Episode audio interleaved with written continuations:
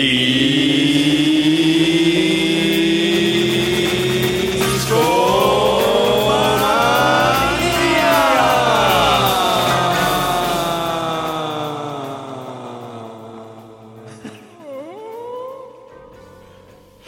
¿qué tal?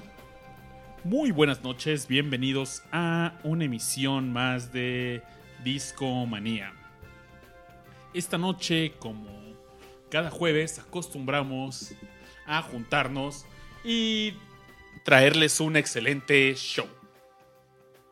¿Qué tal? ¿Cómo están? Sean bienvenidos. ¿Qué onda, Luis? ¿Cómo estás? ¿Todo bien? ¿Todo bien? Gracias, Richard.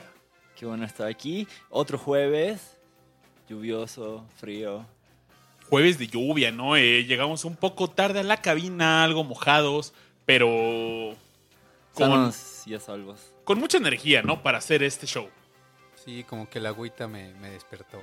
Oigan, pero ¿quién es esa ¿Quién, voz? quién es esa voz? ¿Quién es? ¿Quién es? ¿Quién, es? ¿Quién será? Pues es nuestro amigo Pepue, Así es, Pepue Laguna de regreso. que está regresando a los micrófonos de Discomanía. Ya tenía... ¿Cuándo fue la última vez que te diste una vuelta por acá, mi estimado Pepue? Creo que hace como tres meses. Oye, ya ha pasado bastante tiempo, pero bienvenido. Los micrófonos siempre están abiertos para el buen Pepue Laguna. Muchas gracias, chavos. Siempre vendré cada vez que pueda. Richard, ¿me ayudas a con esta presentación, por favor? Eh, aquí a mi derecha está un señor muy sabio de la música, eh, líder del Comité de Investigaciones Especiales de Discomanía. Es el buen Aureliano Carvajal. El equipo de investigaciones especiales de Discomanía. ¿Cómo están amigos? Muy buenas noches. Ya estamos aquí de ¿Qué se regreso. ¿Qué se siente ser el jefe de todo el equipo? Eh, Es una Debe ser difícil, ¿no? Tanta gente, sí. Oigan, Moverla. ese Aure es el único que tiene un departamento a su cargo, caray. Es cierto. Pero, Pero nos coordinamos bien. sí, sí, sí. Es, Es el un único que líder. podría hacerlo. No, ¿Cuántas personas hay a tu cargo, Aure? Pues como... Hay una bolita, yo creo que como 30 personas, ¿no? Dice, Y son- Sí, yo con 10, 30 10, personas y 20. un perrito, ¿no? El perrito es importante. Sí, Ajá. siempre, Un perrito. siempre hay un perrito. Pero definitivamente es una noche muy feliz, una noche de estar con los amigos. Tenemos un show muy especial para ustedes eh, que incluye a dos bandas. Dos bandas que nos gustan bastante y de las que estaremos comentando pues a lo largo de este rato que los acompañemos. De una de ellas eh, vamos a expandir de lo que hablamos la vez pasada y de la otra es completamente nuevo. Así que si han estado suscritos a este gran podcast de Discomanía, es posible que, que vayan a aprender cosas nuevas doblemente. Por cierto, ¿tienen playlist de en Spotify? No recuerdo. Claro. Hay, hay varias, ¿no? Es que déjenme decirles que apenas hace como un mes tengo cuenta premium de Spotify. No, no. Bienvenidos al mundo sin anuncios. Sí, La verdad es que sí está muy bueno y llegó a mí por mi, herma- mi hermano me habla un día y me dice, oye, este, ¿tienes Spotify? Y yo, pues no, le- lo he usado, pero no tengo cuenta. ¿Quieres una? Es que yo puedo, tengo para seis personas y... el plan familiar, ¿no? Creo Ajá, plan familiar. Entonces me lo dio y me ha hecho muy feliz, ¿eh? ¿Ya estás montando tu playlist para compartirla a la Fíjate banda? que todavía no, ahora lo que estoy haciendo es escuchar ál- álbumes, así de... Por lo regular tengo esa costumbre, ¿no? De, ya saben que cuando hay aseo, hay álbum nuevo. Eso deberían hacerlo, amigos. Funciona bastante bien. Escuché Seguro. los Beastie Boys, estuvo bueno. Oye, Pepe, ¿y ya sigues a Discomanía Podcast en Spotify? No, soy el Caray, peor, Ah, caray. caray. peor. Y olvidé mi celular, si no, con mucho gusto, eh, pues ahorita mismo me haría mega fan. ¿Hay hacerse mega fan? Síganos y díganle a Pepe que nos sigan en Spotify. Estamos como Discomanía Podcast, todo juntito como Rash Pro, que esta noche no está por acá. Está Está, en, una misión secreta. está en una misión secreta buscando cómo suena el podcast de Discomanía abajo del mar. en- Entonces, un abrazo, Rash, en esta misión. Seguramente es interesante. Ya nos contarás. secreta. Ah, bueno, yo a preguntarles nada más para este invitarlos de nuevo a que nos sigan este, en nuestra cuenta de Spotify. Tenemos varias playlists, ¿no, Babis? Tenemos incluso la que podría ser como el soundtrack de este, de este episodio. Correcto. ¿De qué va esa playlist? El pasado 14 de agosto, nos. El equipo de Iscomanía. Bueno, no realmente solo fui yo, de- el equipo de Discomanía, pero. No, me- Cacho. Me aventé con unos cuates a el concierto de Blondie y Garbage en su Rage and Rapture Tour, que fue un tour que hicieron estas agrupaciones que les acabo de mencionar para promocionar sus últimos álbumes de estudio. En el... ¿A poco hace- Blondie acaba de grabar? Sí, sí, sí. En el, el año pasado, primero grabó Garbage, su último álbum de estudio que se llama Stranger Little Birds. Y Blondie, este año, grabó su álbum Pollinator. Entonces, pues se llevan bastante bien estas dos agrupaciones. Dijeron, oigan, pues vamos a hacer un tour. Y pues bueno, dieron 27 fechas en grandes ciudades de Estados Unidos, una fecha en Toronto, Canadá, y cerraron este tour en la Ciudad de México. Órale, aquí cerraron. Estuvo bueno, seguramente. ¿O no? fue un show lleno de grandes éxitos y ¿Dónde fue, también de nuevas canciones. En el fabuloso Palacio de los Rebotes. Oh, entonces seguramente rebotó bien sabroso, ¿no? Sí, a- amigos, ¿qué opinan de este lugar del Palacio de los Rebotes? A ver, expliquémonos cómo es el lugar, ¿no? Porque hay quien nos escucha en Holanda, en Australia, en China. Un Sí. saludo a, Un saludo a la banda. a todos los que escuchan Discomanía en el mundo. Colombia. El Palacio de los Deportes es una estructura que se construyó en la Ciudad de México por ahí de 1963, ya que en el 68 se organizaron las Olimpiadas en esta ciudad. Entonces, pues bueno, eh, nos preparamos, dijeron, ¿saben qué? Necesitamos un, un lugar para poder hacer los eventos de las Olimpiadas. Y se tiene que ver chido, ¿no? Claro. Sí, y pues bueno, lo que hicieron es que había un lugar muy parecido en, me parece que era Roma, en un Palacio de los Deportes en Romano. Entonces dijeron, queremos una estructura similar.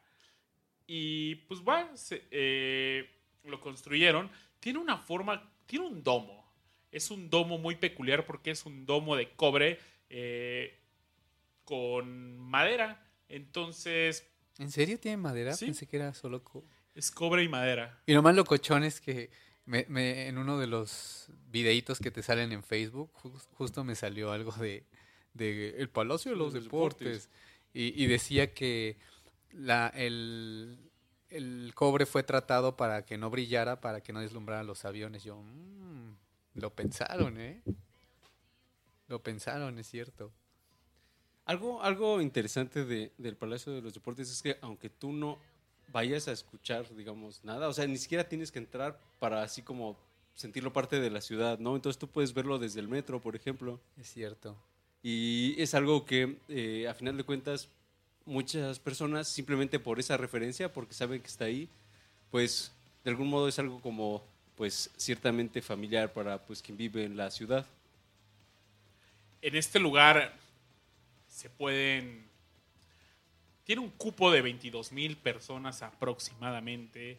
Y pues bueno, 22 mil personas nos juntamos a escuchar a Garbage y a Blondie en este gran concierto. O sea, sí se llenó. Sí, sí, sí. Vientos. Eh, Tiene como, fans, ¿eh? como pequeño anécdota del Palacio de los Deportes, el primer concierto fue de In, In- In Excess en 1991. Fue el Wow. primer grupo que se aventó a tocar en este lugar y se dieron cuenta que era espantoso.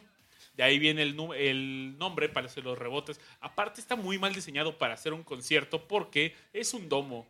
Y tal vez Richard me pueda ayudar a dar esta explicación, pero eh, los domos tienen una, una peculiaridad muy importante en el audio. Tiene una propiedad geométrica eh, ¿qué hacen que se escuche raro, no? Así, bueno, no que se escuche raro, más bien que si recuerdan sus clases de geometría analítica de la preparatoria o si estás en el bachillerato, ah, claro que pues, me acuerdo, sí. Claro. seguramente estarán o vieron que las parábolas tienen una hay un lugar que se llama foco. Eso significa que, imagínate que ese domo, es, esa parábola es metálica, como si fueran espejos. Y tú agarras un láser y le, le disparas contra ese eh, domo, va, va, va a enfocar a un sitio. Y muchos rayos que le entren en una dirección específica van a caer en el mismo sitio. Esos son los focos. Y de esta forma, pues, cuando una onda de sonido llega al domo, rebota y se dispara hacia el foco, que normalmente es en el centro de esta parábola. Y ese es, es muy parecido a las iglesias. Seguramente reconocen ese sonido de la voz Ese de, un- reverb de natural, un ¿no? sacerdote. Amén. Dale, dale. Ándale, ese. es. Entonces esto hace que se escuche espantoso. Y rebote. conciertos.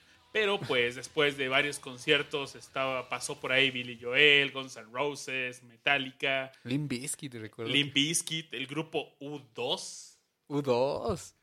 YouTube y pues varios tocaron por ahí, dijeron "Este está espantoso, pero llegó un caballero que se llama Paul McCartney y ayudó, fue asistente de, ahí en Mito Urbano dicen que fue asistente de Ocesa para hacer una reingeniería en este sitio. Entonces, gracias a Sir Paul es que los conciertos ahorita son un poco más decente que lo que le tocó a In, a In- In Excess en Seguro. 1991. Así, ah, sí, sí cabe la gente. No, pero la acústica, señor. ¿La cu qué? Sí, pues la acústica va a estar mal. El chiste es que quepan y vender boletos. Y Y, así fue. Cry, baby, cry, cry, cry, cry. Ah. Y pues bueno, nos reunimos en el Palacio de los Deportes. Ocho y media de la noche, un 14 de agosto. Blondie y Garbage venían de Dallas. Oye, ¿quién le abrió a quién? antes. Y no era que alguien le abría a alguien más. era un co- Compartían. Era un concierto simultáneo. Como los Está que ahora se están haciendo, ¿no? Como eh, en México has visto este concierto de los noventas, que está Alex Sintek, Sentidos Opuestos. O sea, eh, como cuatro o cinco. Son varios grupos y obviamente los músicos son los mismos. Pero es así como, ah, vivan los noventas y todos los noventas de, de México ahí. Me recordaste así, eh, anécdota rápida. Me preguntaron el otro día, "Oye, unos cuates andaban platicando ahí de en qué conciertos habían ido en primera fila. Y yo, "Ay, yo solo he visto a Alex Sintek en primera fila.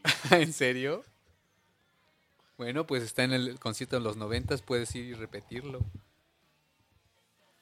Y, amigos, que estuvo bastante ¿Sí se puso bueno, Babis? este concierto, ¿O claro. ¿Lloraste en alguna canción? qué fuiste? A ver, ¿Bailaste? platícanos. Sí, ¿cómo estuvo? La verdad es que me la pasé cantando, gritando, corriendo. Hasta ahí tomamos un par de videitos. Ah, Seguramente si siguen nuestra página de Facebook, vieron ahí un videito donde saliendo del concierto salimos muy contentos. Un final bastante chido tuvo este concierto.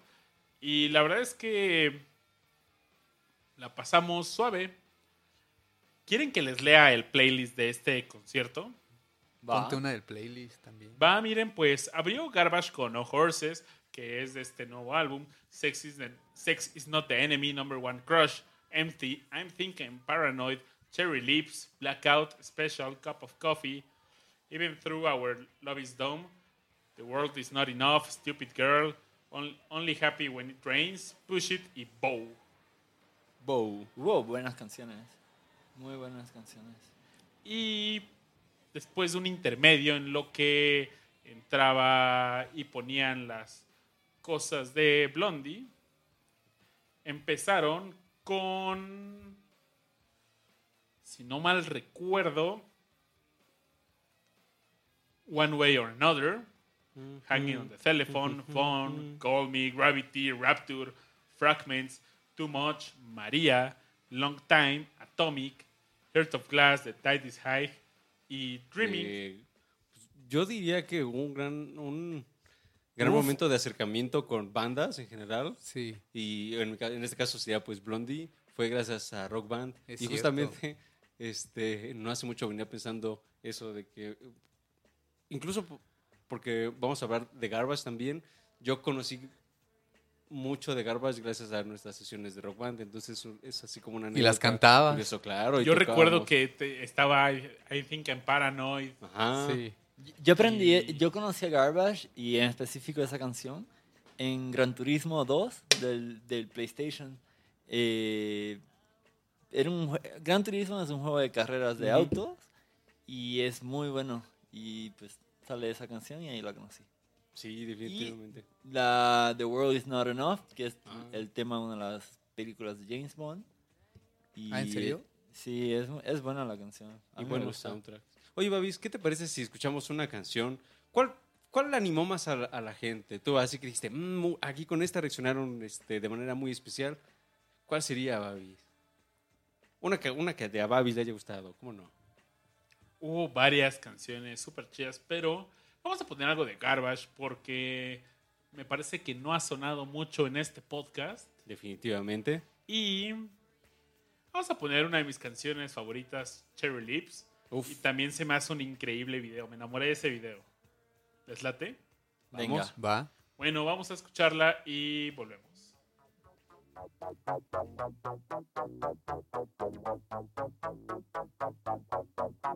She gave you everything she had, but she was young and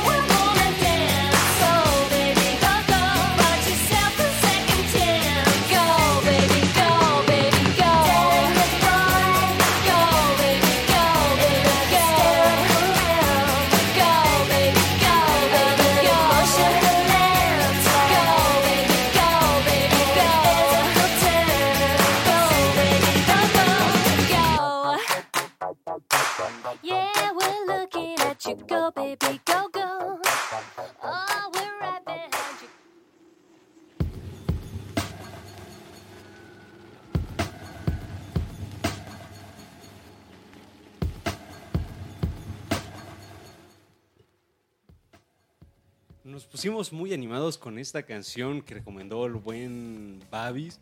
Ah, fíjense que yo podría decir que es mi canción preferida de Garbage, entonces empezamos súper bien este podcast. Ah, yo conocí a Garbage con Cherry Lips porque yo y Bam, y seguro quizás muchos que nos escuchan, si, si nos acompañan en, en cuanto, en gener- generacionalmente, pues, ah, yo iba en secundaria en 2000, cuando lo escuché, tal vez 2001, que justamente 2001 es cuando sale este disco. Eh, el disco se llama Beautiful Garbage. ah, y esta canción es single de ese disco. Entonces, yo recuerdo que eh, no, lo que no recuerdo es si era el Oye, disco la de un época amigo donde MTV ponía amiga. cosas Exacto, chidas, puros ajá. videos y no cosas, ¿no? Sí, definitivamente. Entonces, no recuerdo si, si era un amigo o una amiga, pero alguien llevaba el disco de, de Garbage, seguramente se lo acababa de comprar, eh, y me, me dio pues, su respectivo audífono y me dijo, ah, escucha esta canción. Y ahí era justo Cherry Lips, y fue una canción que me atrapó por el tecladito del principio. Se me hace mu- muy, muy especial. Es tin, tin, tin. Es- ese pues esa melodía sí siempre me llamó mucho la atención y ya me clavé con esa canción y de, de ahí, digamos, empecé a conocer un poquito más de Garbage, pero fue esa rola la principal, que además fue un hitazo. Sí, lo recuerdo. En Australia fue número uno eh, y en otros países, es decir, ah, sí, fue creo que el segundo single internacional, pero le fue súper bien. No, seguramente. Yo me acuerdo. La verdad es que Babis re- eh, comentó algo del video, pero yo Exacto. no me acuerdo. Solo recuerdo que era como muy colorido. O, o Salía- ella traía con, salía con cabello rosa o algo No, así. la, la verdad es que no salía nadie, eso era el video y era como gente con ropa, pero era invisible, entonces solo veías ahí la ropa. Ah, claro, es cierto. Ah, ya me acordé. Y sí, Sí, en no realidad salía no nadie. salía nadie. Sí, no salía nadie, solo ropa flotando. Salía la banda tocando, pero era su ropa flotando. Entonces, ese efecto, la verdad es que se me hizo bastante innovador ese video y cuando lo vi por primera vez fue, pues cuando apenas me estaba acercando a la música, al igual que comenta Aureliano, y lo disfruté mucho. Recuerdo que el disco tenía, si lo ponías en, era cuando ponías un disco en la computadora y tenía como material bonus y traía una mezcladora ahí de que se, algo que se llama Beautiful Garbage Mixer. Entonces ahí podía hacer cositas padres. Sa- ¿Sabes ahorita a qué, a qué me recordaste? Y también los invitamos a que escuchen ese podcast. Eh, alguna vez estuvimos hablando de Gorilas y Gorilas también en su primer disco venía con contenido adicional en el CD. Ah, entonces, ah, no sé si también sea algo pues, generacional de esta pues, intención, primeras intenciones de las bandas en agregar este tipo de contenidos especiales a sus álbums. ¿Sabes? Yo recuerdo que en ese tiempo estaba como mucho el auge del MP3 también.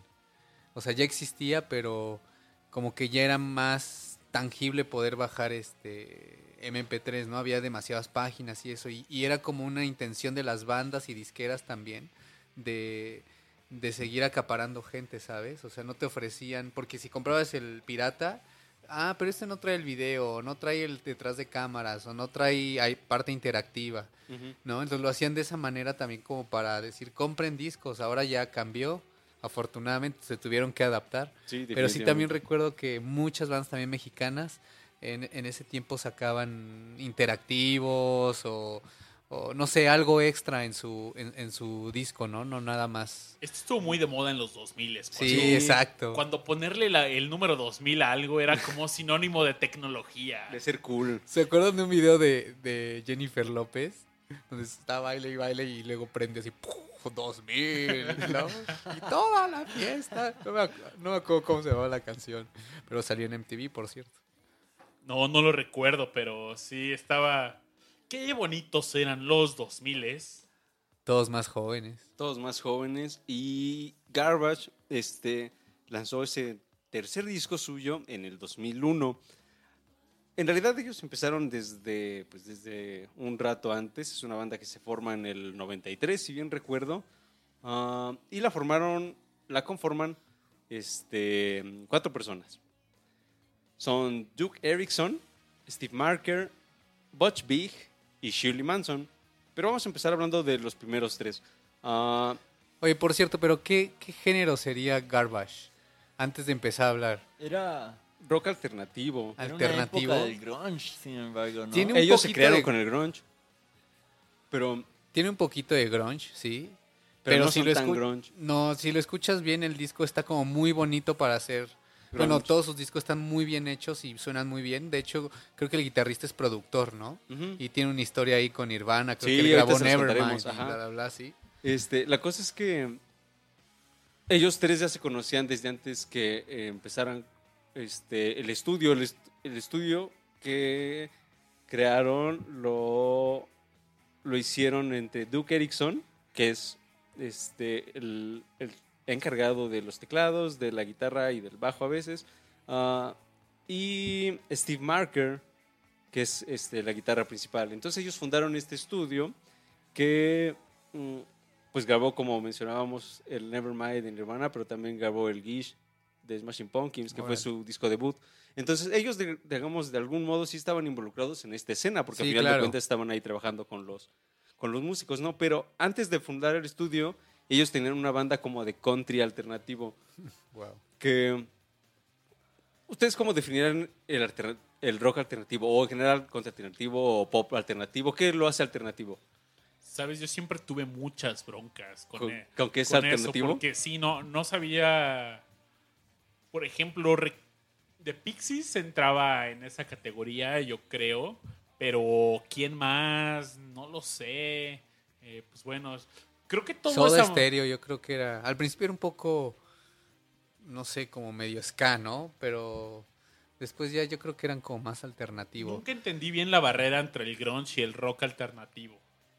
Se supone que el alternativo es un género donde no importa qué mezcles, puedes estar tocando rock y de repente se transforma en reggae, ¿sabes? Es como, ay, es más, había un dicho que decía, este, ¿qué tocas? Rock alternativo. Ah, entonces, este, suena a apoyo, ¿no? Como cuando sabe apoyo las cosas.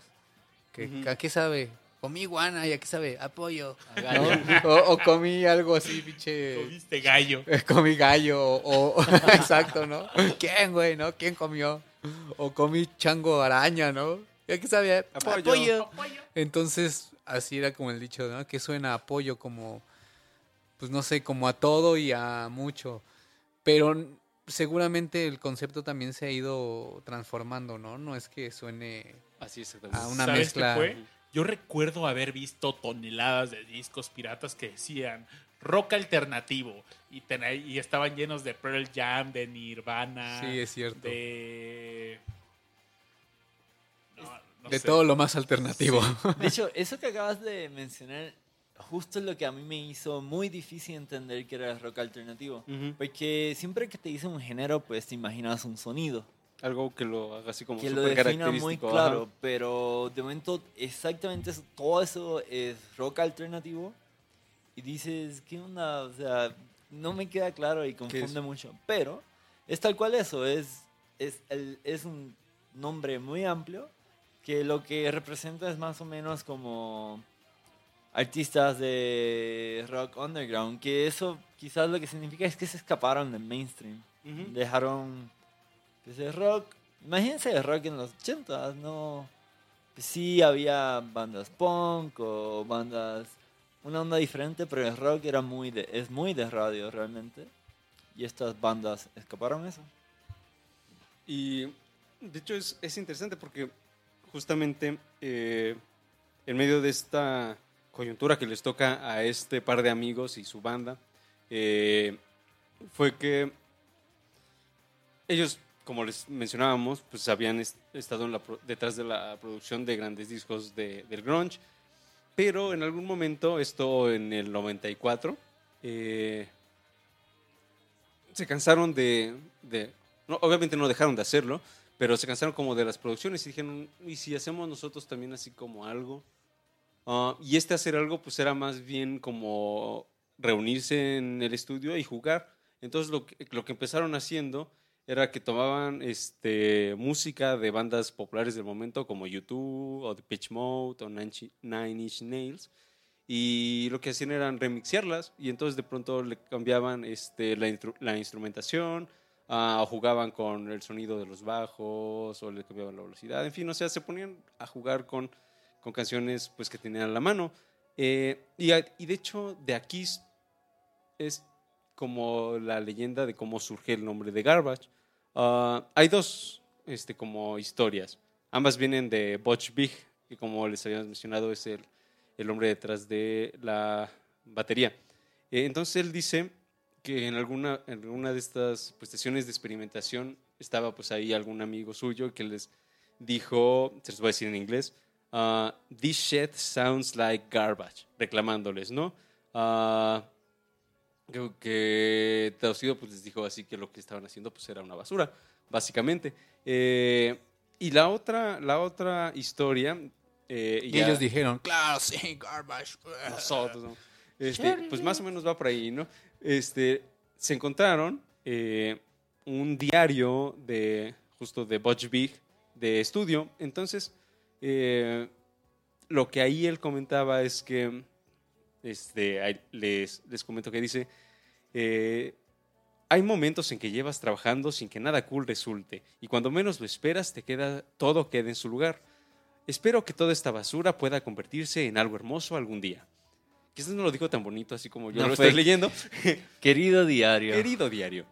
Pero este, pues ahí están como las dos opciones de cómo pudo haber venido el nombre. Es- a final de cuentas, y creo que bien lo mencionaba Pepe, era una mezcolanza. Y de hecho su intención era mezclar. Eh, entonces podían tomar así como pop, como hip hop, como rock y jugar con, con esos sonidos. Lo que sucede y lo que va a atraer a Shirley Manson al grupo es que eh, dicen, bueno, ya estamos jugando con la música y si nos hacemos una banda como tal, eh, dice, va, eh, pero queremos que cante una mujer. Pensé que había aplicado la de, ah, yo tengo una amiga que canta chido.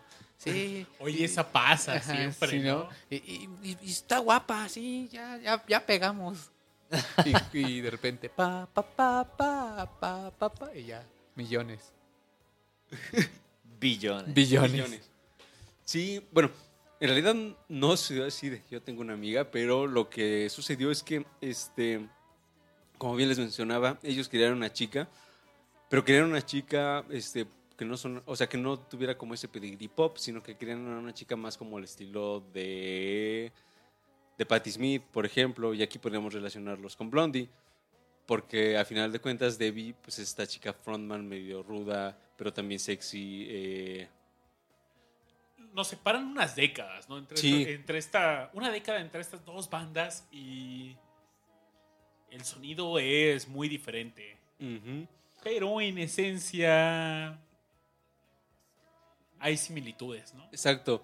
Eh, yo incluso lo, lo manejaría hasta en un nivel como de energía, o sea, de lo que transmite la banda, este, sin necesidad de el género que toquen, eh, es muy similar. Entonces, y de hecho sucede porque ellos, la- o sea, ellos ya tenían ese concepto desde antes de que estuviera la chica. Entonces, lo, ya están buscando, este, pues, señoritas, y entonces eh, uno de ellos, no recuerdo quién, estaba viendo MTV, este, ese canal feliz de los videos. eh, Canal feliz. eh, y se encontró a un video de unas chicas de Escocia, además, eh, que se llamaba Angel Fish. Ah, les gustó el video, les gustó la morra y le dijeron a su este, representante, ayúdanos a contactarla. La contactan y se quedan de ver en Londres. Eh, obviamente Shirley Manson, ella cuenta así que cuando ah, pues está contactando este, el dude que le produjo a Nirvana su disco, ¿no? Y así, no, no te creo, ¿cómo crees? Este, y ya que fue a ver así como su disco de Nevermind, digo, ah, sí es cierto, él, lo, produ- él los produjo, ¿no? Entonces, ella súper emocionada, pero también súper intimidada de que eran los dudes, así como, Los Masters. Ajá. Eh, se quedan de ver en Londres y sucedió ahí algo pues bastante lamentable. Eh, se conocen un 8 de abril de 1994, pero justamente esa tarde Big recibe una llamada de Estados Unidos que le dice... ¿Qué creen? Exacto. Se acaba de suicidar Kurt Cobain. Y pues ustedes imag- imaginarán este, el, impacto que tuvo ese evento, ¿no? Entonces el proyecto de Garbage se detuvo. Este, obviamente él se regresa a Estados Unidos. Ah, y, o sea, pues fue un momento así como muy, muy grave en, su, en la vida en la vida de Vicky y en el proceso de creación. Entonces, se regresan a final de cuentas ya toda la banda de Estados Unidos. Ah, Shirley este, nunca tuvo oportunidad como de presentarles pues su voz y se vuelven a reunir en Estados Unidos en donde tuvieron dos sesiones. La primera cuentan que estuvo así como pésima, no hubo conexión, porque también consideremos que sí le llevaban algunos años ellos a Shirley. Ah, entonces como que la onda generacional también ahí medio, este, como que hizo un poco respuestas las cosas. Ella se vuelve a reunir con, sus, con su banda, que era Angel Fish. Este, dijo, no, pues ya no les gusté, no me hablaron. Ah, siguió pues haciendo lo suyo. Su banda se, se separa y dice, bueno, pues les voy a hablar de nuevo a los... Pues a, a estos dudes que me dijeron... Este, Que creo que se van a llamar Garbage. Garbage, ¿no? así. Este, a ver qué, qué onda. Les vuelvo a hablar, le dice, bueno, pues vente una sesión. Tuvieron una segunda sesión, cantó, este, por ejemplo, la canción de Bow, que mencionaba Babis, que se escuchó en, en este, en este concierto, fue una de las primeras canciones que ella cantó con ellos en, en esta sesión. Y les fue bastante bien, o sea, bien en el sentido de que se acoplaron. Ah, siempre hubo esa onda generacional que no terminarían de, de compaginar así como al 100%, pero trabajaban bien y eso era lo importante. Y se pusieron a, a trabajar ya directamente en el disco de Garbage. Um, Y después billones, ¿no? Decíamos. billones. Sí, fue, fue un exitazo. Para no ser eh, la historia pues, mucho más larga, eh, el disco pues ya em- empezó, eh, ellos empezaron mandando cassettes anónimos porque obviamente no querían que supieran que el dude de la batería pues había producido así como a grandes músicos, entonces mandaban cassettes anónimos a radio. ¿Eso no los hubiera ayudado? Pero no querían ellos, o sea, como que tal vez, no sé en ese momento qué pensaban, pero este, quiero pensar que este, decían, no, quiero estar lo más separado posible, porque además una de sus intenciones era así, alejarse también del grunge lo más posible, y por eso el sonido, que era algo que comentábamos, es como pues tan pop, porque eh, este grupo de, de tres músicos dijo, no, pues estamos tan pegados a esto que lo ideal sería como alejarnos lo más posible. Y así fue. Entonces el sonido es pues muy, muy pop. No sé a ustedes este, si les parezca así Sí es como pop, muy- pero tiene guitarras bastante poderosillas por ahí, ¿no? Que hay canciones que escuchas y, y, y la, y la guitarra sí tiene gran influencia como de rock más durito. ¿Y qué. Babis? ¿No vamos a poner otra? Sí, sí, sí, estaría bueno. Deberíamos de seguir con el rock alternativo. Y, ¿saben? Cada vez me queda más claro qué, de qué se trata el rock alternativo. Yo creo que estuve leyendo así en, en lo que Aure nos contaba la historia de esta agrupación. Eh, las bandas que, que fueron pues las principales de este género y está el está Radiohead Ah, claro, está es como el rey, Smashing ¿no? Pumpkins Jeff Buckley que soy más fan del papá Tim Buckley Red Hot Chili Peppers también lo encasillan en este género ustedes dirían que es alternativo Yo creo que empezaron muy fun bueno, no muy funky, pero sí tenían Sí, gran influencia y la siguen teniendo, pero el hecho de que aparte de tener bases funky hayan querido experimentar con más estilos, de repente hasta balada, ¿no? Como Under the Bridge y así, eh, pues los hace alternativos, ¿no? De alguna manera, mezclar todo. ¿Por qué no? Si suena bien, está bien. Y entonces, ya sabemos que vamos a escuchar. ¿qué rola queremos escuchar? ¿Puedo recomendar una? claro El primer disco del que le estábamos hablando tuvo una canción que se hizo muy popular y que también tocaron en este concierto al que asistió nuestro querido Babis. Babis, vamos a escuchar Stupid Girl y nos cuentas tal vez cómo se puso la banda en el concierto, porque es una estúpida? canción muy estúpida. No sé, vamos con Muy Stupid fan. Girls, eh, con Stupid Girl y regresamos. vale vámonos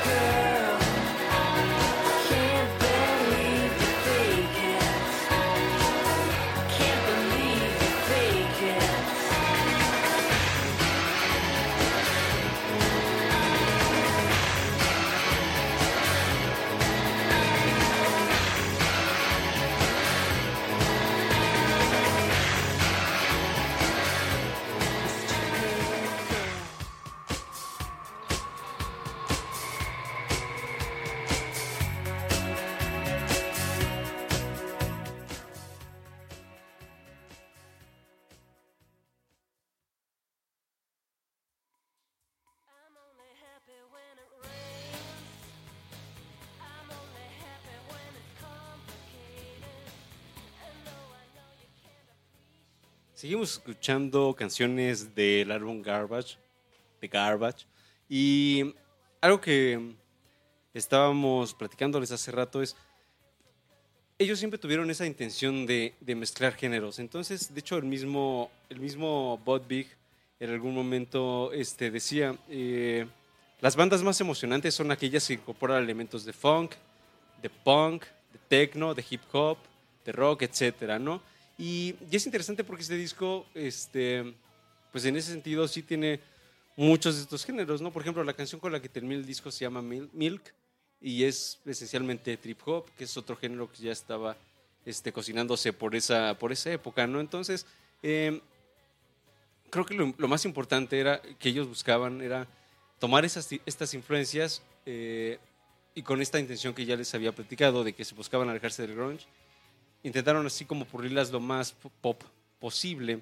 Ah, la forma en la que ella, ellos construían estas canciones y que en general es como su forma de, de trabajo es que a veces llegaban y visitaban samples y cada quien empezaba a combinar y salía una canción y eso empezaban a pues hacer música con ello y eso continuó y en su en su segundo disco que fue version de este 2.0 ah, siguieron trabajándolo y puliéndolo y definitivamente fue una banda pues que se catapultó este sorpresivamente con sus dos discos que vendieron muchísimo, les fue súper bien y fue un estilo que se fue cosechando de manera muy muy especial. Incluso en este disco ellos llegaron a decir que lo que querían hacer era este, tomar influencia hasta- de los Beach Boys, ¿no? O de los Beatles. No, Ah, la verdad es que tienen su sonido, ¿no? Sí. Tienen un sonido muy característico que lo escuchas y sabes, ah, eso suena a garbage. Exactamente, y como que lo encontraron ese sonido desde el- muy rápido en su carrera y creo que les funcionó muy bien. Entonces, por ahí le estábamos preguntando, Babis, al final del bloque pasado, pues cómo se había puesto la banda con Stupid Girl. eh, se... ¿Cómo se pusieron. Babis? Ajá, enloquecieron, gritaron mucho, cantaron, Se bailaron. estúpidos. La banda lo disfrutó bastante, pero yo creo que se prendió más, no sé, con rolas como The World's Not Enough, Mm, con con I Think I'm Paranoid también, la banda lo disfrutó, fue de las primeras canciones, fue la quinta canción I Think I'm Paranoid, que esa justamente es del segundo disco. Así es. Pero, por ejemplo, Stupid Girl fue la doceava canción de este setlist. Y. Se estaba poniendo bueno, se estaba poniendo bueno. Sí veías a gente llorar de emoción. Cherry Lips también la gente le encantó. Ese es como Number su- One Crush. Una de sus Yo, top tres. Cuando llegué tarde al concierto, la verdad, y llegué como por la rola 3. Oye, tocó una que se llama Androgen. No. Esa me Ah, esa es gustaba. muy buena y esa es del. Beautiful Garbage. ¿Es, es de ese disco? Ajá, del... Boys in the girls room. Ajá. Eh, sí, ese, ese, ese disco es tiene muy buenas canciones y muy buenas canciones tirándole al techno.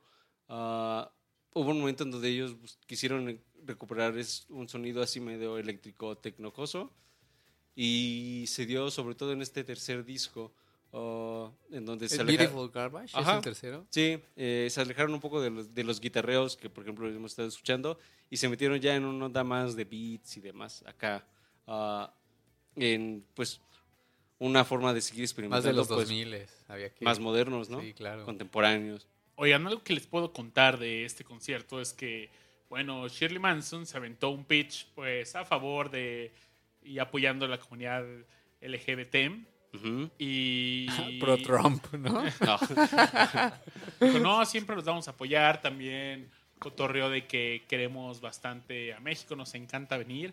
Por ahí me comentaban que el año pasado vino a Monterrey, se dio un ranazo y se cayó y siguió A Cantando. Ah, ella se dio un madrazo, aplicó el Juan Gabrielazo y cayó. Toma. pero siguió. Bueno, También, Juan- de Juan hecho, Gabriel también, creo. No recuerdo en qué rola fue, pero ¿Por se poco se bajó, cae? pues, no, se bajó con el público a cotorrear, pasó a saludar así como político y Y No la me gente, toques, "Uh, mexicano". No, no, no, buena onda. No, buena onda, ¿no? Qué padre. Es que además, este, Garbage ya tiene tiempo viniendo a México. Sí. Les, le platicaba a Babis que justo en, la, en el tour del primer disco estuvieron en el Teatro Metropolitan en el 96. Eh, entonces, pues, os- y luego también en, en la, en la gira del siguiente álbum y así, o sea, Sí, ya les- conocen México y sí les conocen ya cómo pues, es el público mexicano. Seguramente ya comieron tacos. Seguramente, Deberían. sí. Estuvo, estuvieron poco tiempo aquí porque me parece que ya están en otro concierto. Pero no que cerraban en México. Es que tienen sus tours independientes cada banda. Cerraron donde, el tour donde tocaban Ah, ambas bandas. no. Garbage fue su último concierto. Blondie fue quien si- sigue de tour ahorita. Me parece que mientras estamos grabando este podcast están en, en algún lado tocando. ¿Y qué tal Blondie, eh? ¿Si se rifa todavía en el escenario? Platicaremos yo creo que más adelante de ese tema, pero les gustaría ir a una canción. Vámonos con una La de canción. Androgyny, ¿no? Esa está, esa está buena. Ah, es que Bueno, también ese es cool. Ese es del primero, ¿no? Vamos del Sí. primero, que justo lo que les contaba, que fue de las primeritas que así cuando empezaron a congeniar, ahí, ahí estaban. Es que hay muchas canciones A que ver, me propuesta, poner. propuesta también. Que diga la gente. Que diga la gente. Que diga la Bao, gente. Yo les puedo Los decir primeros que- tres, a ver. ¿Por qué no respetamos cómo cerraron el concierto? Y justamente fue con Bau. ¿Les late? Pues quieres, Y hagamos lo mismo más adelante con Blondie. Porque el cierre fue mágico. Órale. Bao. Vamos. Bao. Bau. Bau, bau, bau, bau, bau. I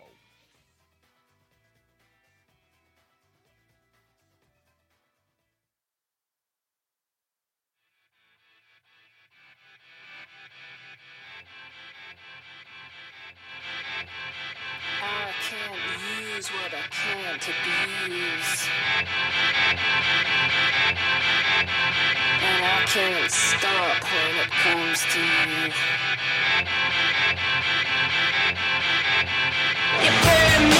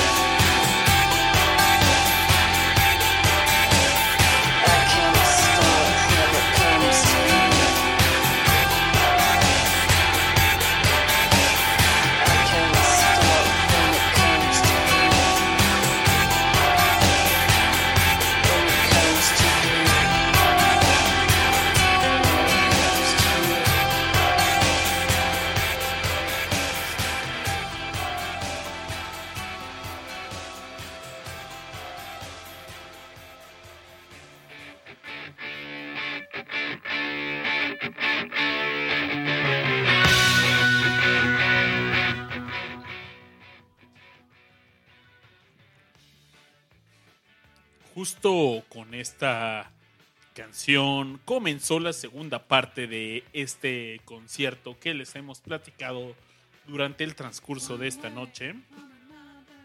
Y algo que no me gustó de la parte de Garbage es que no había, había todo el tiempo unas pantallas atrás y no las pusieron con Garbage. Y había un par de pantallas a los lados, pero no sé, eh, le hacía falta esa presencia de visuales y estaba todo el fondo vacío y pues al, con el comienzo de el concierto de Blondie, pues empezó una imagen estática de como de estas de televisión, recuerdan cuando le prendían hasta la antena y, pss, La estática. y empieza La nieve. Exactamente. Y empieza a salir ahí como que con mucho ruido el logotipo del último álbum. Y con esto aparece Debbie acompañada de esta agrupación. ¿Cuál, cuál es el logotipo? El logotipo es del último álbum que se llama Pollinator. Y el logotipo tiene una abeja que está polinizando una, una flor. Y lleva este nombre porque, pues, a Blondie, y conjunto con Debbie, están. llevan una campaña para preservar las abejas. Y Seguramente nunca les han picado, ¿verdad? Si no, sería una campaña para destruirlas. No, no es cierto. A mí tampoco nunca me han picado. Me caen bien. Son buenas personas. Sí, cuando hay cerca hay gente que... "Ah", Yo es como, no, abejita. si no, si ven una abeja cerca, vete, no la maten. tranquila, yo no te voy a matar. ¿Para qué me picas? Te vas a morir. Entonces como que nos conectamos. Sean pacíficos, sean pacíficos con las abejitas. Y bueno, apareció Debbie con una máscara. Eh, estamos en la sección de Ventaneando, entonces vamos a criticar el vestuario de ¿Qué Debbie. se puso esa noche? Iba con una máscara de avispa, con unos ojotes, y traía una capa que decía Stop fucking the planet. Y lo que Entonces- no combinaba en los tacones, muy mal. Traía de tacón alto, tenía que traer, no sé, chalupitas o tacón corto, porque eso no le iba a funcionar. No, no, no. ¿A poco no, mi Pati? No, no, no vino Patty, pero está Peter. ¿A poco no? ¿Peter? Mayonesa McCord. Hellmans, Hellmans. Ah, qué buen Ese video. Peter. Pero bueno, regresamos del bloque de Ventaneando y regresamos a Discomanía. Y pues bueno, eh, Blondie tiene una campaña que se llama Be Connected, Be como abeja en inglés, y busca crear conciencia sobre el declive de la población de las abejas y promover que las organizaciones de- que se dedican a conservar y a mejorar la, salud de los polinizadores y ayuden a comunicar este mensaje. A esto a través de educación, empo- empoderamiento del consumidor y la activación política. ¿Por qué, ¿Por qué ya no hay tantas abejas como antes? ¿Alguien sabe? Pregúntale a Aure. Aure es el experto en abejas en En discomanía. Además es investigador, investigador especial de insectos en peligro de extinción. No, tristemente no sé exactamente qué las está matando, pero definitivamente sé que son muy importantes, como la mayoría de los artrópodos. Entonces, eh, en el caso de las abejas, pues son polinizadoras y justo hace todo el sentido que el disco se llame así, porque es así como, pues, ¿Quién va a polinizar? ¿quién si va a polinizar? Eh, la polinización, pues básicamente es como la forma en, lo- en la que los árboles y demás, pues sí, todas las plantas se reproducen, ¿no? Entonces, si no hay plantas, pues no hay planeta. Entonces, este, pues las abejas y otros insectos como las Así mariposas, importantes son. este, pues son las que le dan vida al planeta. Entonces, por eso son importantes las abejas. y aparte qué rico es su vómito, ¿no? sí, Es genial. ¿Eso qué? Su vómito. ¿Sabías que la miel es vómito de abeja? No, no sabía. Sí. O sea, sí sabía que era un producto de las abejas. por no, supuesto. sí, lo es lo pero que regurgitan. No, no, no sabía esa parte. el polen. Todo lo que se come, de repente así como, perdón, perdón, amiga, espérame. zzz, zzz". Ay, ay, Miel. Y, y- y- y días después el humano, mmm, qué rico, haré paletas y dulces de todo esto.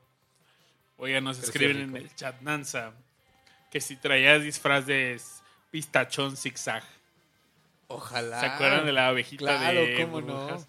Odisea burbujas, vamos ¿Alguna a vez comenzar. alguien me prestó, yo creo que iba en la secundaria, alguien me prestó un CD donde venía este confesiones de gente que había sido satánica y que ya era cristiana y era gente que hablaba de, no, y nos hacen hacer esto, pero ahora ya soy bueno. Y entre ellos, el, el testimonio según era el güey que se disfrazaba de pistachón. Ajá. Decía, no, pues yo la verdad soy el que sale en, en este, ¿cómo se llama este programa? Odisea, Odisea Burbujas. Burbujas. y soy el que se disfraza de pistachón y pues no, era satánico y así, qué pedo. Ojalá pueda conseguir ese audio otra vez. Pero bueno, regresemos a Blondie. Es más importante algo que el pistachón. importante que son las abejas. Las abejas, pues. y Yo, Ba- Babis, este, ¿te acuerdas que en, en alguna vez nosotros tuvimos una plática en donde yo te decía así de la importancia de la miel?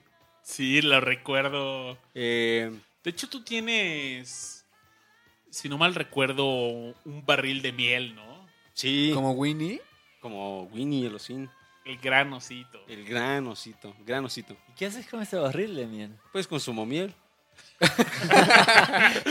Pero un barril es mucho. Y No, dura es la del- años, es la ¿no? del año, Ahora, es la- cuéntanos de la miel, de las... De la, La la magia de la miel. la que lleva en tu casa como 15 años no se acaba el barril, pero bien añejadote, Mm. eso sí. La ventaja de la miel es que no se echa a perder, nada más se Exacto. cristaliza.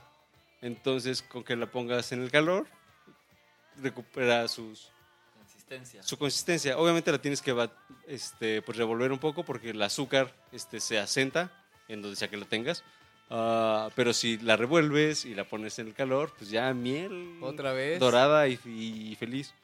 Entonces, pues alguna vez platicando con Babis así como de las propiedades de la miel y de por qué tiene que comer miel, este, le decía así como, no, es que la miel es el futuro. Es Es, afrodisíaco, babes. No. Eh, yo tengo en casa, hay, tengo un producto que está en forma de spray y de hecho de unte también. Y ambos productos están hechos de, de miel, pero creo que en específico de propóleo. Que pues si te duele un músculo, la pierna, lo que sea, te echas un sobito de, esa, de ese unte y funciona bien chido. ¿Sí no te sé. aliviana? y de hecho Sí, el propóleo llama- también sirve para la garganta. Ajá, se llama Venolapis. Es cierto. Que supongo el veno es como de veneno. No sé qué onda, pero no tiene nada de veneno. Solo te quita el dolorcito. Sí, definitivamente. Mire, O sea, la damita campana de veneno caballera, la- se va a llevar, se va a llevar a la venta. ¿Ves que luego en la calle, en las banquetas, pasa Pero- un vato con un carrito de productos de miel? Está lleno de ese tipo de productos. De, Tiene mieles o propóleo en pastilla, en unte, en, En spray, paletas en incluso. paletas. Se va a llevar su pomada con veneno de víbora de cascabel, árnica y tarántula con miel. ¿Cuánto le cuesta? 10 pesos le ¿Cuán- cuesta. cuánto le pero vale? dice- 10 pesos le dice, vale. Estos en un comercio, farmacia, le cuestan alrededor de 40 pesos, pero hoy yo 100 mil traigo la orden, traigo la orden de 10 darles pesos. dos por 10 pesos. Cura, O sea, uno cuesta casi 50, pero hoy vienen a dos por 10 varos. cura el mal de Lleven, ojo. lleven. Debe servir, ¿no? Cura el dolor de cabeza, mal de ojo. La caída de Celos. cabello. caída de- ¿Celos? y le quita lo feo. 10 pesos le vale, 10 pesos le cuesta. Le quita lo Dos feo. por uno. Sí. No, te- imagínate que te quite lo feo. Oye, el otro día leí una nota porque esto ya se está volviendo un escándalo, ¿no? O sea, es muy serio que no haya abejas porque no hay polinización. Entonces, en China, como la, pues el salario mínimo, pues la mano de obra es muy barata, pues a falta de, de abejas, pues con personas vamos a hacer el trabajo de polinización. Y pasó algo súper curioso que es que las cosechas, las, eh, era una fruta, no sé cuál, pero hubo mucho más fruta ese año que polinizaron humanos que cuando polinizaron las abejas. Porque lo que pasa es que los Ahí está humanos... el problema, se están volviendo flojas. y entonces están muriendo de hambre. Está Lo curioso. tenemos, Richard. Lo que pasa es que nos- eh, los humanos lo pueden hacer perfecto, ¿no? Agarran cada flor, le pasan como una pequeña brocha y así lo tocan en todas las flores. Van pasando de flor en flor. Le hacen el amor a la flor. Ajá. Sí. Que se la hacen a todas, pero las A abejas no hacen eso con todas, sino que van y dan, saltan una, saltan dos, van a otra. Pero pues igual a las abejas les gusta hacer esto. ¿Qué podemos hacer para ayudar a, las, a mantener el empleo de estas abejas? Pues una buena forma en que pueden ayudar a sus abejas locales eh, es ayudando... No plant- matarlas primero. Sí, no matando. Y si tienen este, algún jardín o maceta o jardinera o parque cerca, eh, plantar plantas que las atraigan o que las motiven a andar de aquí para allá como deberían. Y una, una buena planta que les recomiendo poner afuera de sus ventanas es la lavanda. Ah, la lavanda no La solo... de noche. La lavanda no solamente atrae abejitas, sino también mariposas y colibríes, entre otros animales. Eh, entonces, si quieren... Esperemos que no un oso o algo así, ¿no? Esperemos que no. Eh, Sube al tercer piso de tu Sí, no. edificio. Ay, la lavanda. en fin, va a tener muchos felices inquilinos con la lavanda. Uno de ellos las abejas. Entonces, si quieren este, a- apoyar, una gran forma de hacerlo es plantando. Obviamente hay más plantas además de la lavanda este, que las atraigan y que pues, vengan a Hay plantas A para polinizar. atraer abejas. abejas. y Seguramente va a salir. algo bonito llegará a su- sus casas. Excelente, pues. Be connected, amigos, amigas. Justo si ustedes entran a la página de blondie.net, hay una sección de Be Connected y ahí pues está el discurso de Debbie Harry, de Chris Stein, el guitarrista de Blondie, y ellos les dicen que básicamente uno de cada tres cucharadas que ustedes consumen en sus alimentos vienen por las abejas. Sí, nos ayudan a que esa fruta, esos, esas verduras, esas plantas crezcan. Sí, y consumir miel es definitivamente algo que les recomendamos hacer mucho. La miel por su composición química se asemeja mucho a la sangre. Entonces, eh, por eso muchas, así como culturas antiguas, basaban mucho de su alimentación en la miel.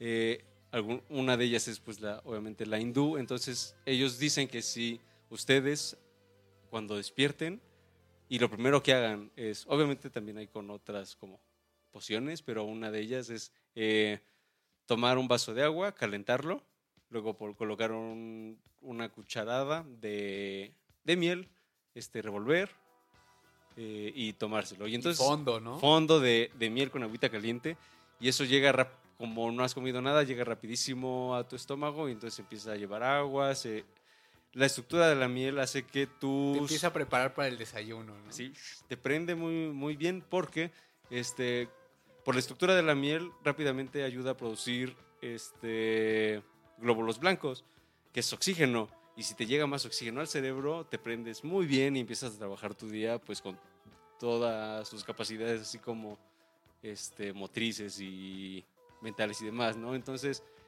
es una buena poción la miel con agüita caliente. Sí Por que eso- también, eh, perdón, eh, que muchos artistas, cantantes o gente que tiene que dar discursos frecuentemente toman miel para preservar su voz y también conservar su garganta.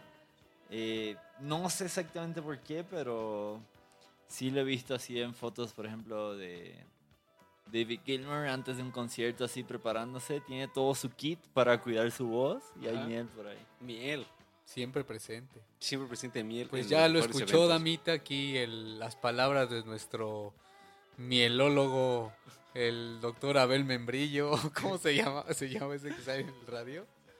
Que siempre da. Señor, a ver, tómese un licuado de, de avena con manzana y va a Y ver nopal. cómo. ¿Cómo se llama ese dude? no sé Ni pero idea, ni idea. sí sé quién es Pero,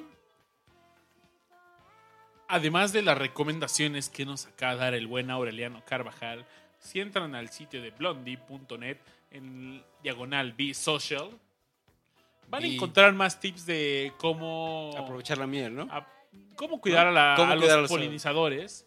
Y también pueden comprar mercancía especial de esta campaña, donde van a donar todos los ingresos a los partners que tiene Blondie para esta campaña, que son Greenpeace, eh, hay un Pollinator Partnership, se llama Friends of the Earth, Honeybee Conservancy, Honey Love y varios más. Entonces cuidan a las abejitas y es por eso que Blondie llegó al concierto con, la, entrada más- de Debbie, con un disfraz de abejita y ¿Qué te parece que escuchamos la canción de las abejas? O bueno, por la canción eh, de Pollinator. Vamos a escuchar una canción que la verdad es que es mi favorita de este último álbum, Pollinator. Porque personalmente no. El álbum deja mucho que desear. Eh, Y es algo que comentábamos, Babis. Este, los invitamos de nuevo a escuchar nuestro podcast de, de Blondie.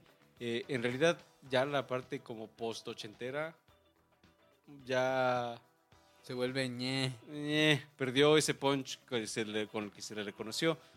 Eh, entonces, pues este disco a final de cuentas sigue siendo como parte de esa continuación que ya es así, meh, ah, en donde evidentemente hace buenas canciones, pero ya no es el disco así que era así como super punch del inicio de su carrera. Sí, ojo, ¿no? Eh, el disco es incomparable Ajá. con los primeros cuatro álbumes de Blondie, pero tiene Funciona canciones bien, buenas. ¿no? Sí, definitivamente. como esta que vamos a poner a continuación. Y esto se llama Phone. Y díganos si les gusta, ¿va? Vamos a escucharla.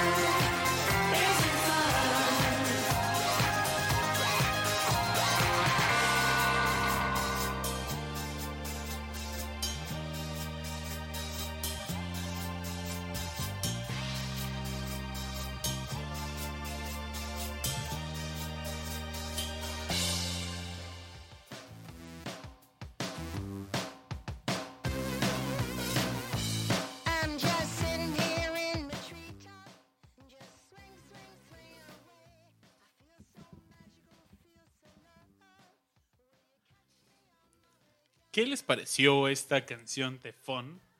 Canción del álbum Pollinator. Está buena, ¿no? Sí, sí me gustó. Trae un buen ritmo. eh, Trae como todo ese punch que era Blondie y porque es así como característico, ¿no? Entonces, y, eh, pues definitivamente se siente como una canción buena y que una canción que puedes disfrutar, ¿no? Ándale. Sí, la verdad es que es mi canción favorita de este álbum y estuvo cotorrísimo. Y pues bueno, les quiero quiero platicarles de cuál fue el, el setlist, ¿no? Empezaron con Why- One Way or Another, después llegó un cover de un, de un grupo que se llama The Nerves, que seguro conocen, Hanging on the Telephone, que fue más popular con Blondie. Llegó Fun también, es la que acabamos de escuchar, Call Me, Gravity de este último álbum. Rapture, que como anécdota eh, hizo un, lo que quiso con la canción, la cagó una y otra vez y ya la pagaron y dijeron, ah, perdón, la cagamos y bueno, que La que sigue. sigue. Un, dos, tres, cuatro. Ajá. ¿En cuál? ¿En Rapture? así. Y es- eso se me hizo un poco, No profesional. creo que algo que comentamos en el episodio que dedicamos a la historia de Blondie fue que las bandas siempre, otras bandas que, que veían a, a esta agrupación tocar, pues siempre se burlaban de ellos, decían, Mm. no, traen un desmadre en el escenario, eh, siempre la están cagando una y otra vez, sobre todo Debbie. Y pues bueno, lo primera vez que veo a un concierto de Blondie, primera vez que veo a Debbie en persona y... Y la caga. Y pues sí, dije, o sea, me llegó eso, ¿no? Porque había canciones que sonaban extremadamente bien y otras que sonaban fatal. Y eso, este, seguro lo recordarás bien, ¿no, Babis? Este, se daba ya desde su época en el CBGB.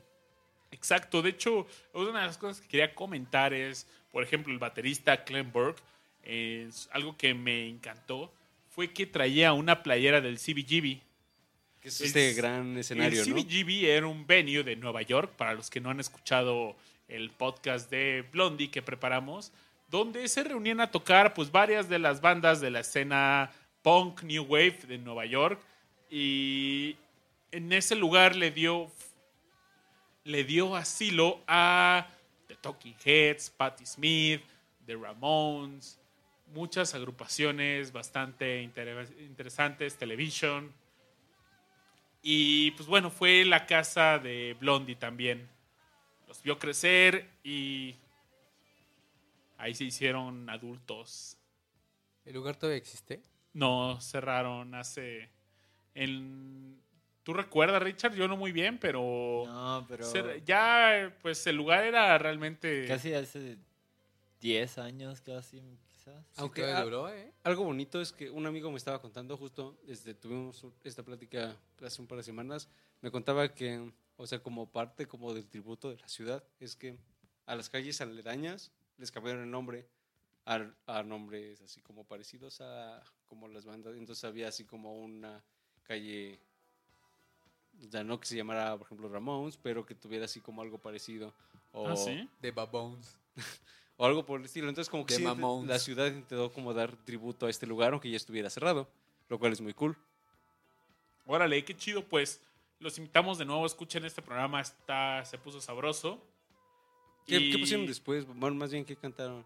¿Qué siguieron cantando, boys? Después de Rapture vino un cover de Bob Dylan, Rainy Day Woman, number 12 and Uf. 35. Es una canción que viene en el Blondie on Blonde. ¿Y qué tal estuvo el cover? Ah, Veo a Babis gustó, dudoso. no Oye, que hubo no un cover gustó. de Celine Dion. Ahí A eso vamos, viene. Ahí vamos, ahí vamos. Viene otro cover de Fragments de Guidness. Después se ponen las cosas mejores con María. Sí me gusta eso. Too Much, Long Time, Atomic, Atomic. Nice. Heart of Glass. Mejor aún. Que. ah, ¿No la tocaron chida? Sí, pero. ¿No te digo- gusta tanto? No, me encanta la canción. Tiene El las, estaba... las drum machines de Heart of Glass. Ah, Ahí Clenborg se lució con esas drum machines. Y ese efecto que escuchan el sonido. tucu, tucu, tucu, tucu, tucu, tucu, es genial, es genial. Vienen- juegan perfecto con las drum machines en, en esta canción. Y con eso cierra el concierto para comenzar con un encore de tres canciones, donde hubo dos covers. El primer cover fue, como adelantó nuestro buen amigo Josué, My Heart Will Go On de Celine Dion. Un cover asqueroso, eh, perdón, no me gustó. De hecho, me costó mucho trabajo identificar qué, qué era, ¿no? Y de repente Dijiste, eh, dije, no, es. Creo que es My Heart Will Go On, ¿no? Pero no, no sabía y. ¿Y qué gritaste? ¡Jack! Suena triste eso. No, era. O sea, tenía su estilo, la verdad. Era una versión, pues, rockerona, ponquerona. Yo diría ponquerona. Pero, perdón, no, no me gustó. eh. Tal vez habrá quien se queje amargamente de. es- pues no sé, de esta opinión que acabo de dar. ah, pues a final de cuentas, Pero- cada quien tendrá su opinión. Después llegó The Tide is High, un otro cover de los Paragons. Eh, y esta canción tiene algo particular, ¿no? Porque aquí juega con un toque de reggae y se pone se pone sabroso. La banda empezó a bailar, a cantar. Que además, esa canción sí le. Siento yo que sí le supieron impregnar mucho su estilo a ese cover. O sea, sí, Sí, se siente sí, un, sí. un cover como sí hecho muy por Blondie. Blondie. Exacto. Entonces funciona muy bien. Y de hecho, a mí me gusta también bastante esa canción. Sí, es muy buena. Y, y antes de platicar con qué canción cerraron, hasta este momento, eh, ¿tienen alguna opinión de este setlist? ¿Hay algo que les hubiera gustado escuchar? ¿Qué, qué le- les gustó? ¿Está chido o le hizo falta algo? ¿Tienen alguna opinión al respecto? A mí hay una canción que el nombre exactamente no me recuerdo, pero es de su segundo álbum. ¿Parallel Lines? No, No. ese es, Es el tercero. ese Es el tercero. El segundo no recuerdo cuál era, pero eh, se llama... Ah, aquí la tengo, perdón. Sí, me hubiera encantado Ex Offender. Que Es- ese, ese es de su primer es álbum. del primer álbum, Perdón, ¿no? Es- de su Ex Offender. Ah, Y De man, hecho, es la primera rola, ¿no? Sí, exacto. Por eso me hubiera encantado. El segundo es Plastic Letter. Ajá, pues de Plastic Letters tengo una, pe- bueno, tengo dos. Del primero, Blondie, Ex Offender y Man Overboard. Las dos me encantan. De, de su segundo álbum también me hubiera encantado escuchar eh, Detroit 442 o Contact in Red Square, que son... Es como el sonido que me encanta de Blondie, más aún que el Parallel Lines, honestamente. Pero pues no hubo ninguna de esas. Me sorprendió y me hubiera encantado que sí hubieran tocado una. Sí, la- lamentablemente faltó mucho material de estos primeros álbums. Y de estas 27 fechas, pues la mayoría de estas canciones la tocaron en todos. Eh, pues como les decía, fue una gira en Estados Unidos, en Canadá y cerrado en Ciudad de México. Donde pues las únicas canciones con las que variaron fue My Monster. The Tide is High no la tocaron en todos. Solo tocaron en cinco lugares este cover de My Heart Will Go On. Union City Blue, Gravity tres veces y una canción que a mí me encanta y tocaron en solo dos gigs fue In the Flesh, que fue prácticamente una las, la primera canción importante que les dio éxito fuera de, pues, de hecho tuvieron un éxito muy moderado en, Sí. en Estados Unidos, pero en Europa fue... No, fue en... ¿Cuál Australia. Europa? En, en Australia. Es curioso que también, por ejemplo, hace rato les mencionábamos que Garbage tuvo muchos éxitos, número uno, en Australia.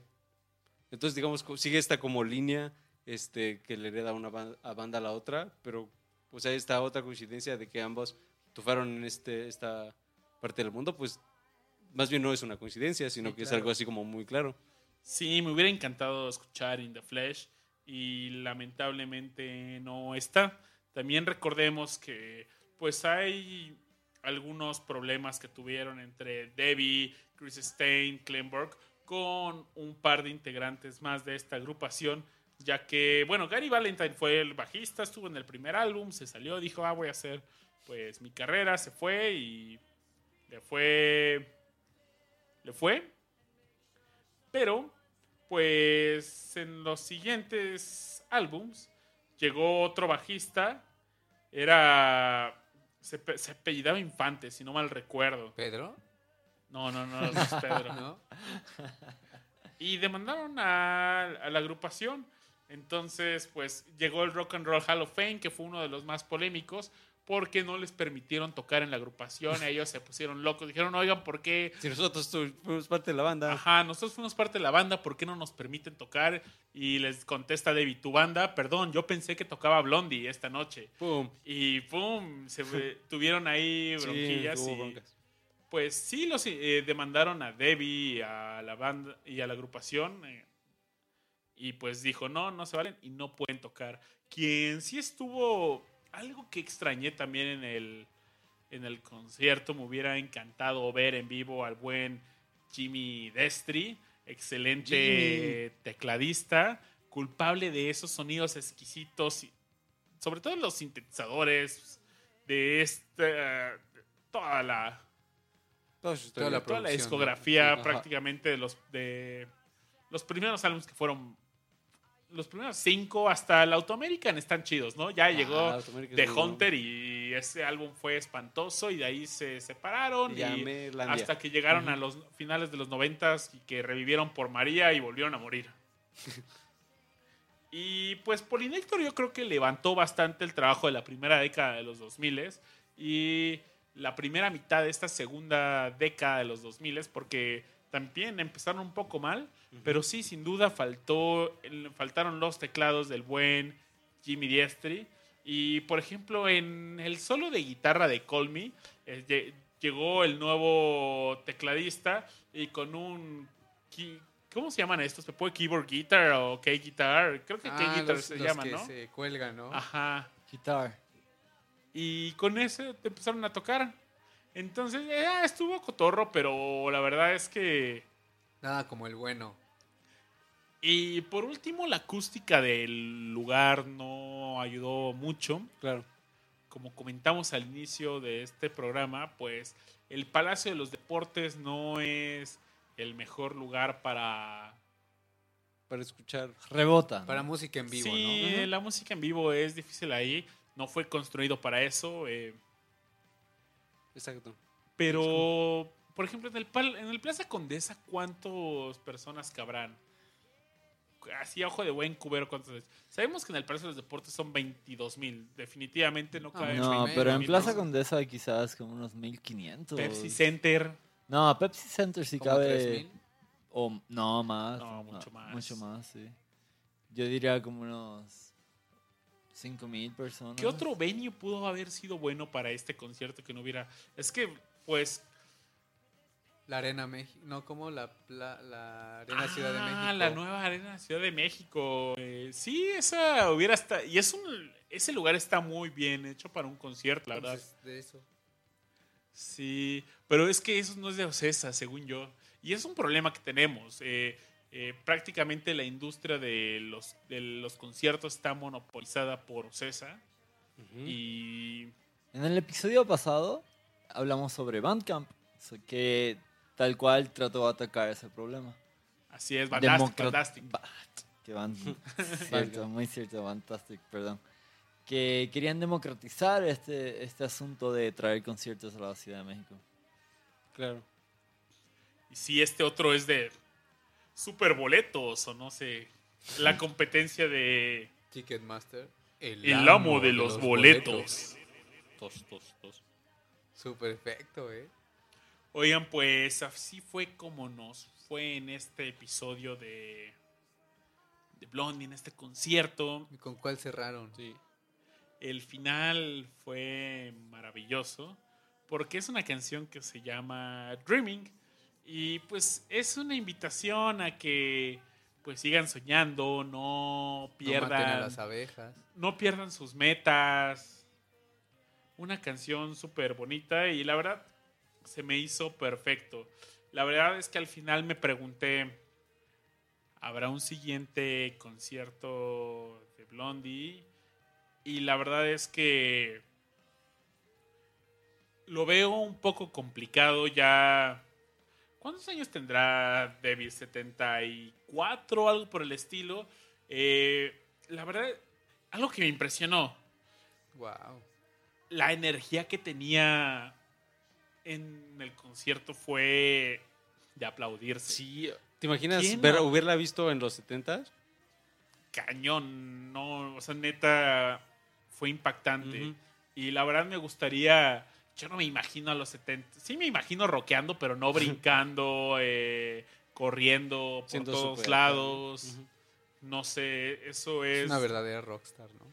Sí. Así es, pero los miembros que siguen en la banda, pues, que de los miembros Esos ni se originales, movían, pero hoy tocaban. Pues, Chris, Chris Stein tiene una enfermedad bastante fuerte, entonces tal vez no existan muchas más giras de Blondie.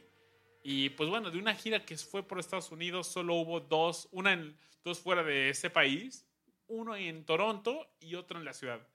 Y cerraron esa gira aquí con nosotros. Vientos. Gracias, Blond. Gracias. Me gustaría cerrar este episodio con la canción de Dreaming y compartirles esa sensación, e- esa, ese mensaje de sigan soñando y amigos, ¿qué, ¿qué piensan de esta anécdota que les acaba de contar del, de ver a Blondie por primera vez? Me hubiera gustado estar ahí, honestamente. Creo Sí, que fue de- un buen dúo.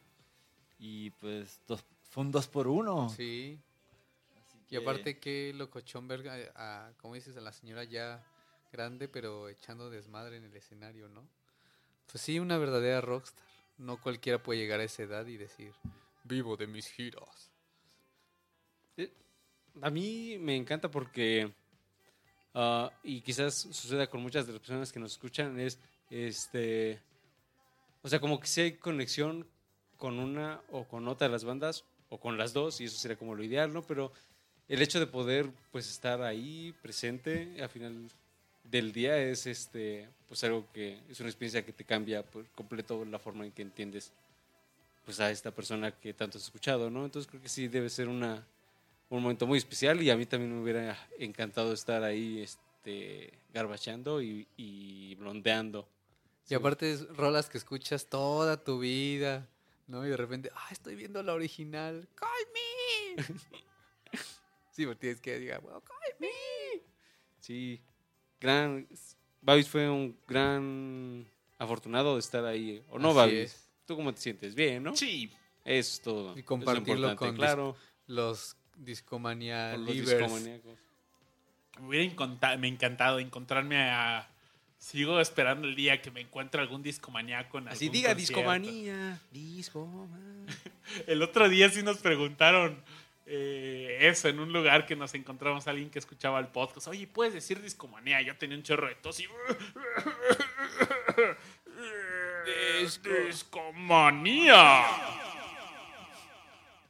Pero con y- bien espacial eso.